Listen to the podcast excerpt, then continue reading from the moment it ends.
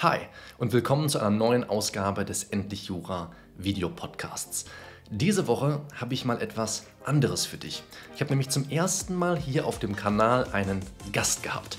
Und ich freue mich, dass es niemand Geringeres war als Professor Dr. Jan Eichelberg aus Berlin. Und mit Herrn Eichelberg habe ich über die folgenden Themen in diesem Videopodcast gesprochen. Zuallererst haben wir beide uns die Frage gestellt, wie man eigentlich richtig lernt. Und da wir beide aus der lehrenden Perspektive auf die Studierenden und Referendarinnen schauen, haben wir uns natürlich auch die Frage gestellt, was können wir persönlich dafür machen, dass du effektiv lernen kannst. Wir haben uns auch die Frage gestellt, was man von dem, was man im Studium und Referendariat lernt, eigentlich später auch im Berufsleben braucht. Denn es heißt ja immer so schön, dass man nicht für die Schule oder in unserem Fall für das Jurastudium oder das Ref lernt, sondern fürs Leben. Welche Kompetenzen, welche Skills, welches Know-how, welche Expertise sollen wir eigentlich schon während des Studiums und des Refs erwerben, auf das wir sie später auch fruchtbar machen können in unserem Berufsleben? Und nicht zuletzt ein großes Thema, das wir zwei auch angesprochen haben, ist die Frage, was tue ich eigentlich, wenn ich an mir oder dem Jurastudium oder dem Ref zweifle? Was mache ich? Welche Fragen stelle ich mir dann? Wie kann ich mich dann neu motivieren? Und warum vielleicht auch überhaupt Jura? Vielleicht muss ich ja einfach nur diese Verbindung wiederherstellen, die ich einst hatte, als ich mit Jura begonnen habe. Und genau diese Fragen wollen wir in dem Interview klären. Wenn du jetzt sagst, das sind Fragen, die mich schon länger beschäftigen, Michael. Und ich möchte gern noch mehr Antworten von dir auf diese Fragen hören. Im Besonderen darauf, wenn ich vielleicht keine Motivation habe und das Jurastudium, das Ref, zügig zum Abschluss bringen möchte. Oder wenn ich sage, Mann, jetzt gerade habe ich das Gefühl, ich lerne, ich lerne, ich lerne, aber es kommt nicht so viel bei rum und ich fühle mich total ausgebrannt. Genau für den Zweck habe ich ein kostenloses Webinar vorbereitet, das ich dieses Jahr wieder im Januar veranstalten werde. Es geht los am 20. Januar und das Webinar wird dann verfügbar sein bis zum 23.01. Und das Webinar hört auf den Namen Prüfungsvorbereitung in Rekordzeit schaffe in sechs Wochen, was andere in einem halben Jahr nicht schaffen. Und genau das ist mein Versprechen im Rahmen dieses Webinars und vor allem vor dem Hintergrund, dass du während dieser sechs Wochen oder wie lang auch immer deine Prüfungsvorbereitung dauern soll, dass du während dieser Zeit nicht ausbrennst. Den Link zum Webinar, zur kostenlosen Anmeldung zu diesem Webinar findest du hier im Rahmen einer Infokarte, später nochmal im Abspann und auch in der Videobeschreibung und im Kommentarfeld verlinkt. Kannst du also nicht verfehlen. Ich würde mich sehr freuen, dich dabei zu haben und dich bei deiner Prüfungsvorbereitung in Rekordzeit unterstützen zu können. Aber jetzt, without further ado, zum Interview mit Professor Dr. Jan Eichelberg. Bevor wir zu viele Worte verlieren, würde ich sagen, wir steigen sofort in die Inhalte dieses Videos ein. Wir wollten das Ganze im TED-Format halten und uns bei 18 bis 20 Minuten einpendeln. So hatten wir uns abgestimmt. Das Erste, worüber ich gerne mit Ihnen reden würde, ist zum einen natürlich, wie können Studierende richtig lernen? Wie geht das Ganze effektiv und im besten Fall auch effizient? Und was können wir als Lehrende den Studierenden da so mit auf den Weg geben? Wie läuft das bei Ihnen ab in so einer hypothetischen oder auch tatsächlich stattfindenden Vorlesung? Ja, vielen Dank für die Frage, äh, lieber vom Feld. Ähm, ist tatsächlich so ein Grundansatz, den ich finde, der ähm, bei Lehrenden vorherrschen sollte, immer sich zu fragen, wie bekomme, wie schaffe ich es, dass die Studierenden möglichst viel lernen, möglichst viel mitnehmen aus meiner Lehrveranstaltung. Also ähm, ähm, berlinerisch gesagt, äh, Shift from Teaching to Learning, also dass man nicht mehr versucht, allen Stoff möglichst zu, äh, ähm, vorzutragen und dann sagt, so, ich habe das äh, Lehrbuch abgearbeitet, sondern dass man versucht, eben so viel rüberzubringen, wie man auch tatsächlich als Studierender lernen kann. Und deswegen mhm. habe ich mich auch damit auseinandergesetzt, ähm, äh, so wie Sie ja auch, wie man am besten effektiv lernt. Und ähm, ein Punkt jetzt konkret in der Lernver Lehrveranstaltung ist ganz simpel, aber doch sehr, sehr wichtig, mhm. aktive Mitarbeit. Also das bloße Sitzen in der Lehrveranstaltung und dann zu sagen, so, jetzt habe ich also äh, sechs Stunden oder drei Stunden oder wie viel auch immer an mhm. reiner an reinem Wissensinput gehabt. Das ist jetzt alles hängen geblieben. Das ist natürlich ein sehr ineffizienter Weg des Lernens. Also möglichst aktiv dich damit auseinanderzusetzen, vielleicht idealiter sogar ein bisschen vorzuarbeiten, sich also mhm. Fragen zu stellen, was, was interessiert mich an der nächsten Lehrveranstaltung. Mhm. Dann natürlich auch die Nacharbeit, ganz wichtig. Und auch in der Zeit, diese Zeit der Lehrveranstaltung nutzen, um aktiv mitzuarbeiten. Ich lasse auch immer kleine, Gruppen, kleine Gruppenarbeiten, kleine Einzelarbeiten, dass sich die Studierenden immer erst selbst Gedanken machen sollen. Mhm. Also so eine Idealita, ähm, so, eine, so eine Fragezeichen auftaucht, wie lösen wir diesen Fall, ähm, wie, wie wird es wohl als Lösung am Ende aussehen und darauf aufbauend, auf der ähm, aktiven Mitarbeit, dann auch tatsächlich etwas viel besser behalten können. Das ist ja dann mhm. der, ähm, Sinn der, des Ganzen. Dann finde ich immer ganz, besonders wichtig, sowohl in meiner Lehrveranstaltung wie auch beim Lernen ganz allgemein, sind Verbindungen herzustellen. Das ist gerade in der Examensvorbereitung extrem wichtig, das Vorwissen zu aktivieren, weil ähm, das juristische, äh, juristische ähm, Denken ist ja sehr stark auf Begrifflichkeiten und auf Struktur aufgebaut. Und wenn man dann Verbindungen herstellen kann zwischen dem Handelsrecht und dem BGB und dem BGB-AT und dem Familienrecht und dem Schuldrecht, dann erleichtert das das Lernen sehr stark, weil Informationen viel stärker behalten werden, wenn sie mit anderen Informationen in mhm. einer Interdependenz bestehen. Also das ist, glaube ich, ein ganz wichtiger Punkt, sich immer zu überlegen, was habe ich denn eigentlich schon an Wissen und wie kann ich das verbinden mhm. mit dem neuen Wissen, was dann dazukommt. Jetzt haben und, Sie ja eigentlich, Entschuldigung, dann, dann, ergänzen Sie doch erst gerne noch das, was Sie noch sagen wollten. Nein, ein ganz wichtiger Punkt, nicht so simpel, weil ich ihn ganz, ganz äh, sehr falsch gemacht habe und mir das wahnsinnig viel Zeit gekostet hat an Karteikarten, die ich mir hätte sparen können. Und das ist so profan, man mag es gar nicht glauben, aber zumindest ich habe den Fehler immer gemacht mit dem Gesetz lernen. Immer mhm. erst ins Gesetz. Ich äh, mache das so tatsächlich in der Lehrveranstaltung zum Beispiel, dass ich die Normen auch nochmal auf eine Folie packe und dann einzeln vorlese und einzelne Aspekte dann hervorhebe. Das ist wichtig. Mhm. Was bedeutet das? Und da wird einem erst klar, wie viel sich tatsächlich aus dem Gesetz ergibt. Wir haben ja die, diese Möglichkeit, diese dicken Wälzer, die bei Ihnen auch ganz dekorativ im Hintergrund stehen, in der, in der Klausur mitzunehmen. Und da, da ist unglaublich viel Wissen und unglaublich mhm. viel an Erkenntnis schon drin, dass man gar nicht mehr lernen muss. Wenn ich im Nachhinein mir meine Karteikarten aus dem Examen angucke, dann ist das schauderhaft, wie viel ich auf Karteikarten geschrieben habe, was schlicht und ergreifend im Gesetz stand. Aber ich war ja. beim Lernen zu faul, immer dieses, oh, jetzt wieder auf. Nein, ich lese das Skript lieber weiter. Und das ja. ist etwas, habe ich selber äh, ge äh, gemerkt, das hilft einem ja auch in der Klausur, wenn man merkt, oh, da kann ich einfach mal ins Gesetz schauen. Mhm. Und die besten Klausuren sind im Zweifel diejenigen, wo man tatsächlich hauptsächlich mit dem Gesetz arbeitet und vielleicht ja. auf Lücke gelernt hatte vorher. Mag, ja, kann ja manchmal passieren. Genau, also wenn wir das zusammenfassen, dann würde ich sagen, es geht alles in die Richtung, dass wir als, als Lehrende die Studierenden oder ja, ihnen versuchen sollten oder versuchen sollten, an sie zu appellieren, dass sie aktive Lernprozesse ja, wählen. Sehr gut. Und vor allem glaube ich dieses, bevor ich in ein Lehrbuch oder in ein Skript schaue, ja, und vielleicht sogar auch bevor ich ins Gesetz schaue, selbst mir Gedanken darüber zu machen, was wird mir jetzt hier beigebracht was finde ich denn, was ist hierin überhaupt geregelt? Und dann das Gesetz und auch die Hilfsmaterialien quasi als Stütze zu nehmen und auch zur Korrektur. Denn was Sie ja eben auch gesagt haben, was sehr interessant ist, ist, wir können uns diese Dinge, zu denen wir uns zunächst selbst Lösungsansätze überlegt haben, auch viel besser einprägen als alles, was wir einfach erst einmal aufgenommen ja. haben und versucht haben zu verarbeiten. Ja, also einfach erstmal vorneweg für sich selbst vielleicht die Frage zu stellen. Das passt hier ganz gut rein. Ich glaube, zu dem Zeitpunkt, wo wir dieses Interview veröffentlichen werden, werde ich bereits die Auswertung von ähm, einer kürzlichen Umfrage, die ich gemacht habe, veröffentlicht haben. Aber ich habe insbesondere oder auch die Frage gestellt, Machst du das eigentlich, ja, lieber Studierender, liebe Studierende? Überlegst du dir vorher einmal, was mhm. erwartet mich hier an Inhalten? Und es hat natürlich eine, die, die Mehrheit, ein, ein sehr großer Prozentsatz hat natürlich gesagt, nee, das mache ich eigentlich nicht.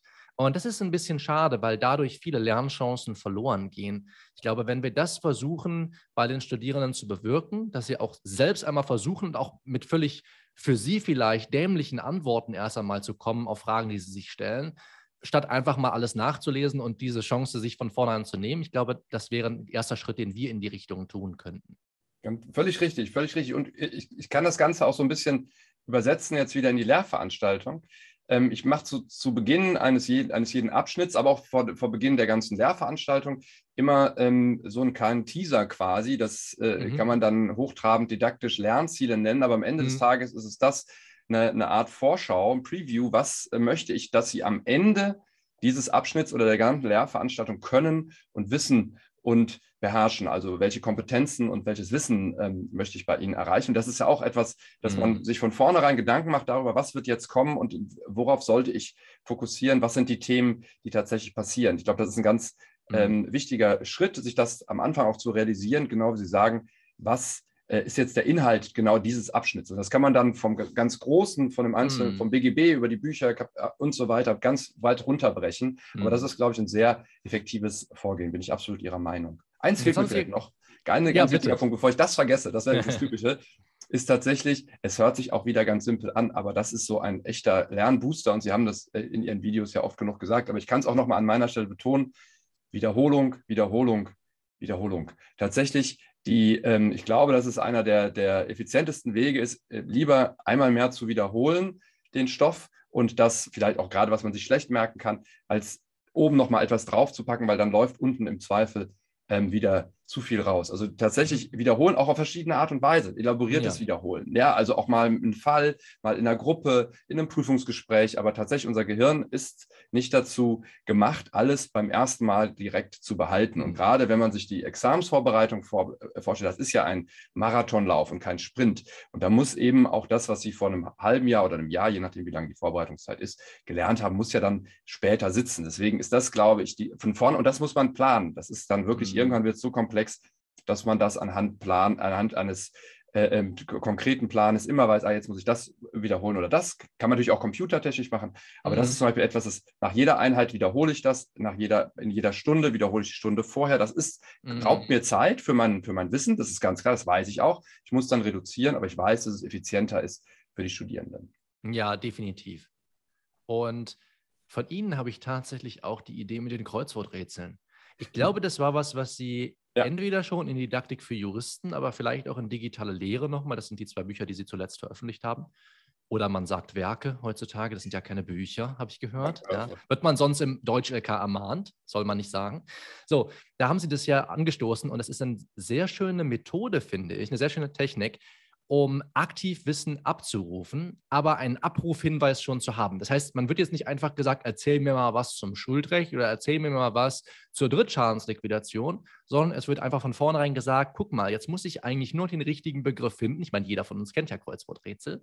Und dann mhm. kann man das erraten, das Ganze gamifiziert den Prozess, genau. macht es auch aktiv und ist eine sehr, sehr schöne Möglichkeit. Ich mache es gerne anhand von Quiz ist eine ganz ähnliche ähm, Kerbe, in die das schlägt, kann man sehr schön den Lernstoff nochmal aktiv aus dem Langzeitgedächtnis abrufen. Und jetzt haben Sie eben gesprochen über Kompetenzen. Ja. Und da würde ich gerne zu unserem nächsten Punkt so ein bisschen überleiten, weil die Frage, die wir uns gestellt haben, ist, welche Kompetenzen erwirbt man denn eigentlich oder sollte man im besten Fall in der juristischen Ausbildung erwerben, die man später im Leben auch noch braucht? Denn wir werden ja nun mal, wir machen das schon, Sie etwas länger als ich, aber wir wenden ja das, was wir gelernt haben im besten Fall, auch nochmal praktisch an. Was war da so für Sie, wo Sie heute sagen, boah, davon profitiere ich immer noch, obwohl ich das vor ein paar Jährchen gelernt habe? Ja, ist äh, eine völlig berechtigte Frage. Ich habe ja auch in meinem Werdegang ähm, juristisch sehr viele Bushaltestellen mhm. abgefahren. Mhm. Deswegen ähm, kann ich da aus verschiedenen Bereichen berichten. Und ich glaube, das, was tatsächlich am, am, besonders hilfreich ist in der Praxis, ist zu realisieren, dass der Fall, den ich in der Vorlesung gehabt habe, den in einer Klausur dran kam, der wird im Zweifel mir nicht mhm. eins zu eins so passieren in der Praxis, sei es äh, in der Kanzlei, also in, ähm, in, der Großkanzlei bei mir, aber genauso natürlich auch in kleineren Kanzleien, sei es äh, im Unternehmen oder auch vor Gericht. Also ich glaube, das Entscheidende ist, vor allen Dingen diese Methodenkompetenz. Also die Fachkompetenz ist eine Basis, ohne die funktioniert natürlich juristisches Arbeiten nicht, das steht außer Frage. Ähm, mhm. allerdings müssen wir uns auch darauf einrichten, dass sich Recht leider mal immer wieder ändert. Das ist, liegt in der Natur der Sache. Also ohne lebenslanges Lernen kommen wir da auch nicht weiter. Und dann hilft eben enorm ähm, zu wissen, wie, metho wie, methodisch ich an einen Fall rangehe, wie ich eine Norm auslege, wie ich äh, die verschiedenen Verhältnisse der Bestimmungen zueinander ähm, zu verstehen habe.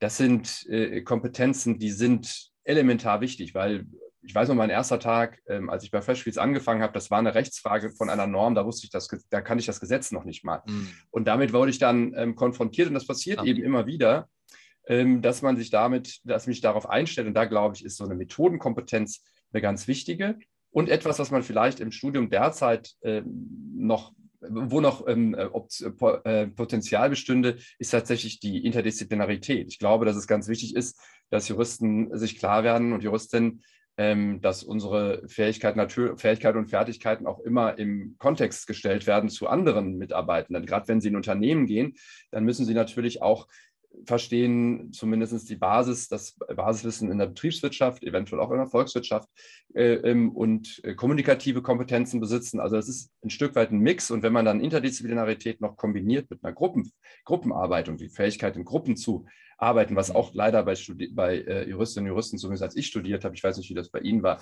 nicht unbedingt nicht eine der besser. Kernkompetenzen war, dann ist das, glaube ich, sehr wichtig für die, für die kommende Zeit, weil ich glaube, das mhm. wird auf uns zukommen, dass wir immer stärker eben dann auch kommunikativ tätig werden müssen und ähm, in der Gruppe arbeiten müssen. Das ist so ein bisschen ja. das, was ich auch mitgenommen habe aus meinen Berufsjahren. Ich glaube, viele Studierende ähm, Jurastudierende und später Referendarinnen und Referendare, wenn sie sich zurückerinnern an ihre Schulzeit, waren häufig die, die gern die Referate allein gemacht haben.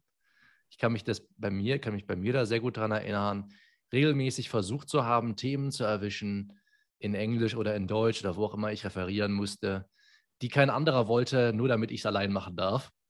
Und äh, ich glaube, das haben Sie ja gerade auch angesprochen, je weiter die Zeit voranschreitet, und das passt wieder ganz schön in das Zeitalter digitale Lehre, ja. wo wir sehr auf uns allein angewiesen sind. Ja, wo, wo Studiengänge begonnen werden von, von Erstis und niemand, man bekommt niemanden zu Gesicht. So, da muss man sich zusammenraufen, sonst steht man das alleine gar nicht durch. Ja, und deswegen finde ich das sehr, sehr wichtig, dass man das als Kompetenz auch nochmal ausprägt. Und ich glaube, gerade die Methodenkompetenz, die Sie angesprochen haben, ist, wird, wird so stark noch unterschätzt immer noch. Auch wenn wir natürlich ein Stück weit, wir beide da versuchen, auch in die Richtung, die Leute zu bewegen, sich mehr damit zu befassen. Und es natürlich auch Methoden, Lehrebücher gibt und so weiter, aber die teilweise etwas sperrig sind, um es mal so zu formulieren. Mhm. Ähm, ich glaube, da ist es ganz, ganz wichtig, den Leuten mehr und mehr das Gefühl zu geben, hey, Du kannst unbekannte Rechtsfragen auch tatsächlich dann lösen, wenn du sie vorher noch nicht gehört hast, sonst wären sie dir ja nicht unbekannt. Und das ist ja nun mal der Kern eines Problems. Wenn man zum Problem einer Lösung kennt, ist es kein Problem mehr. So, deswegen ist ja gerade der Witz daran, dass wir immer wieder mit Rechtsfragen konfrontiert werden, deren Antwort wir noch nicht kennen. Deswegen passt auch Ihre Anekdote vom ersten Tag Freshfields da sehr schön in den Zusammenhang. Denn das ist das, was ich regelmäßig heute noch erlebe. Wenn ich einen Fall aufbereite, ja, und die meisten, die das hier sehen, werden wahrscheinlich niemals das machen, was wir zwei machen, aber die werden jedenfalls anwaltlich arbeiten und dann mit ähnlichen Problemen konfrontiert sein wie Sie seinerzeit. Diese ganzen unbekannten Rechtsprobleme, mit denen man sich befassen muss, die begegnen einem ja auch in Klausuren. Das heißt, wenn man im ersten Examen nicht gelernt hat, wie man mit unbekannten Rechtsproblemen umgehen soll, wird einem das im zweiten Examen auch schwer fallen. Ja. Und ich erinnere mich auch, ich glaube, das hatten Sie entweder in Didaktik für Juristen auch oder in digitale Lehre angesprochen und das hat mich sehr in dem bestätigt, was ich bislang gedacht habe, nämlich was sind eigentlich die drei Kernkompetenzen von Juristinnen und Juristen, die man später auch immer wieder braucht. Dazu zählte unter anderem die Fähigkeit, unbekannte Rechtsfragen, ja. unbekannte Rechtsprobleme zu lösen mit unterschiedlichen Arbeits-, Denk- und Arbeitsmethoden. Mhm. Und äh, da versucht ja auch zum Beispiel Professor Haft in die Richtung ja. zu lenken, mit seiner Normalfallüberlegung Studierenden das Ganze einfacher zu machen, Problemen, Lösungskompetenzen an die Hand zu geben. Und die anderen waren eben, wie fissel ich, würde man hier im Rheinland sagen, verworrene Sachverhalte auseinander. Und wie gehe ich, und das passt auch wieder zu dem, was Sie eben gesagt haben, wie gehe ich eigentlich an unbekannte Normen ran? Ich muss ja trotzdem darunter subsumieren. Ich mag die perfekte Definition nicht parat haben, aber ich muss trotzdem in der Klausur was produzieren. Richtig. Deswegen muss ich das lernen. Und ich glaube, wenn man sich auf diese drei Kompetenzen konzentriert, in der Ausbildung schon, wird man es später sicherlich ein gut Stück leichter haben.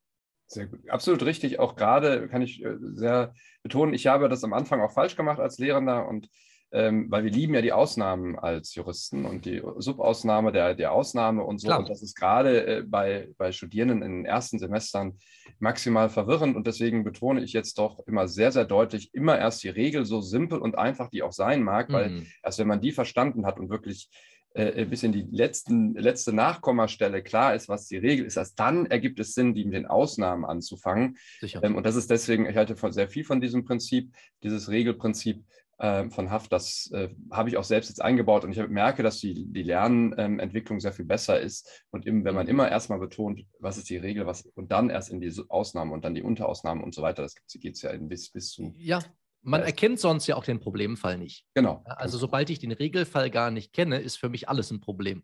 Richtig. Na, also wenn ich nicht Reg weiß, wie man normalerweise Gewahrsam neu begründet, dann wird mir die Gewahrsamsenklave in der Klausur nichts sagen. Völlig richtig. Dann äh, anhand, selbst wenn mir selbst die Aus, selbst wenn mir die Ausnahme nicht ganz klar ist, kann ich anhand der Regel schon mal zumindest ähm, äh, mir selbst erarbeiten, was denn jetzt die, das Besondere ist an diesem Fall. Und dann kann Ein Prüfungsmaßstab ich zumindest. Genau, mhm. kann ich, kann ich etwas erarbeiten. Völlig richtig. Genau. Genauso.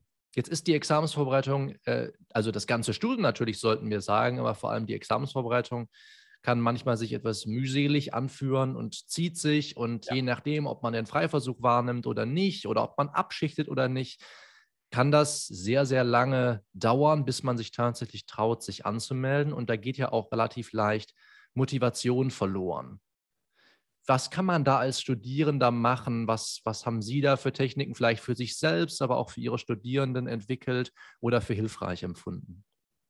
Ja, das ist eine völlig berechtigte Frage, vor der steht natürlich äh, jeder Studierende irgendwann mal ähm, vor dem Examen gerade. Dann kommt auch noch der Stress des, der Prüfung äh, ähm, selbst, die vor einem steht, ja auch noch diese große Unbekannte und das große äh, Fragezeichen, was dahinter steht. Äh, da gibt es natürlich äh, überraschenderweise keine ähm, einzige seligmachende Methode. Also ich will so versuche immer dafür zu werben, dass es sich der Aufwand tatsächlich sehr, sehr lohnt und dass es ein großartiges äh, ähm, Studium ist, zum einen, aber vor allen Dingen mhm. auch, dass die Arbeitstätigkeit später, die praktische Tätigkeit, und ich äh, habe da ja äh, mannigfaltige Erfahrungen sammeln dürfen, mhm. ähm, dass es einfach etwas ist, was einem immer noch immer noch sehr, sehr viele Möglichkeiten offenbart. Das ist Juriste, Jura steckt ja in allem drin. Das ist die, äh, was die Welt im Innersten zusammenhält. Fast, also wenn es um Corona mhm. geht, um äh, politische Prozesse. Es geht, es ist immer, hat das einen juristischen Hintergrund, es ist immer ähm, juristisch basiert. Also ich glaube, mit einer juristischen mhm. Grundausbildung kann man auch tatsächlich unglaublich viel auch in anderen Bereichen äh, gestalten und mhm. äh, ähm, glücklich werden. Also wenn ich jetzt meine Mitkommilitonen, Mitkommilitonen so anschaue, da sind nicht bei weitem nicht alle Anwalt oder Anwältin geworden. Mhm. Da haben wir äh, wirklich eine ganze Bandbreite von verschiedenen Möglichkeiten und die aber dann alle sagen, gut, das Jurastudium selber hat mich dann aber erstmal, hat mir eine wunderbare Basis, ein Fundament gesetzt und dann kann ich mich ja auch noch in die eine oder andere Richtung entwickeln.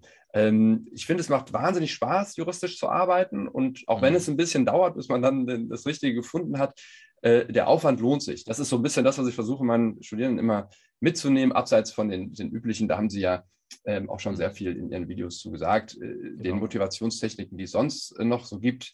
So die Idee, dass ich sage, also ich habe es äh, wirklich jetzt Jahrzehnte schon, schon ausprobiert und es ist einfach toll. Auch die verschiedenen mhm. Möglichkeiten, dass ich noch wechseln kann.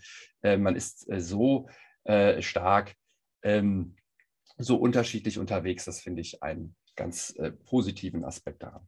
Ja, genau. Und ich glaube, das, was Sie, was Sie ansprechen mit dem, was ich mal damit machen möchte, um dann vielleicht auch mal eine Phase zu überwinden, in der es gerade mir schwerfällt, mich zum Lernen aufzuraffen, da hilft es einfach, so appelliere ich jedenfalls immer an die Studierenden, sich mal auch eine Vision zu überlegen von dem, was man mit Jura machen möchte. Ja, dass man sich überlegt, okay, wem helfe ich mit Jura? Wie helfe ich diesen Personen? Das ist ein großer Motivator, der häufig unterschätzt wird und was möchte ich eigentlich mir ein Leben mal mit, für ein Leben mit Jura bauen? So, was stelle ich mir eigentlich für meine Tätigkeit vor? Was, was werden mir dadurch für andere Türen geöffnet? Das mag manchmal schwer sein, wenn man jetzt im Moment ist, wo man naja, sich auf gut Deutsch gesagt den Arsch aufreißen müsste und müsste richtig Gas geben und sich dann mal hinsetzen und sagen, jetzt reflektiere ich einfach erstmal nur, fällt vielen schwer. Aber ich glaube, es wäre sehr, sehr gut, wenn das viele mehr machen würden und sich einfach mal hinsetzen und fragen, okay, wie sieht es denn in den nächsten 15, 15 Jahren für mich aus? Was möchte ich denn eigentlich mit Jura mal anfangen? Dann kommt nämlich auch die Motivation wieder. Vielleicht stellt man auch fest, ich möchte gar nichts mit Jura machen, dann ist es ja auch gut. Ja. Das Wichtige ist, dass man sich diese Gedanken einmal macht und ich glaube, da ist es keine vertane Zeit, die zu investieren. Dann haben wir eigentlich die Kernpunkte, über die ich gerne mit Ihnen sprechen würde, auch abgehakt. Hat mich auf jeden Fall sehr gefreut, dass Sie sich hier auf dem Kanal haben blicken lassen und ich nicht einfach nur über Sie rede, wie in Didaktik für Juristen, sondern Sie auch selber mal was erzählen können. Ich bedanke mich ganz herzlich für das Gespräch und sage bis bald.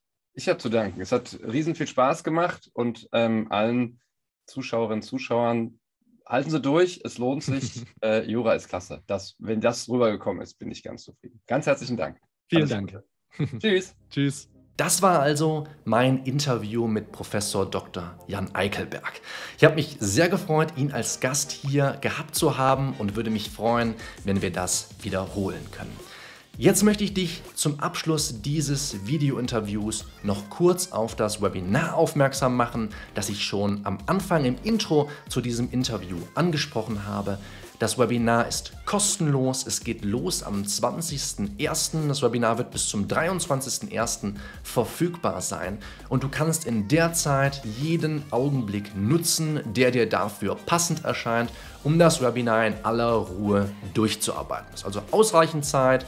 Von Donnerstag bis Sonntag wird es sein. Und du musst dich einfach nur einmalig anmelden mit einem Klick, indem du einfach auf die Videobeschreibung oder aufs Kommentarfeld navigierst. Du wirst aber gleich auch nochmal im Abspann einen Link eingeblendet bekommen. Das Webinar wird dir unter anderem zeigen, wie du dir einfach mit zwei simplen Fragen bereits eine Strategie für deine Prüfungsvorbereitung aneignen kannst. Du wirst dir zwei simple Fragen stellen müssen, die ehrlich beantworten und daraufhin bereits wissen, was du zu tun hast. Und wenn du dann sagst, hey, ich muss jetzt, das hat mein Plan ergeben, Skripte durcharbeiten, dann wird dir dieses Webinar zeigen, wie das am effizientesten funktioniert. Und bei all dem, was du dann lernst, wirst du das Wiederholen ja nicht über den Haufen werfen dürfen. Du wirst wiederholen müssen. Und wie das mühelos funktioniert mit einem etablierten Wiederholungsrhythmus, den ich schon ganz, ganz vielen Studierenden an die Hand gegeben habe, wie das funktioniert, wie du dann damit mühelos wiederholst, das wird dir das Webinar auch verraten. Am 20. Januar geht es also los. Ich freue mich auf deine Anmeldung.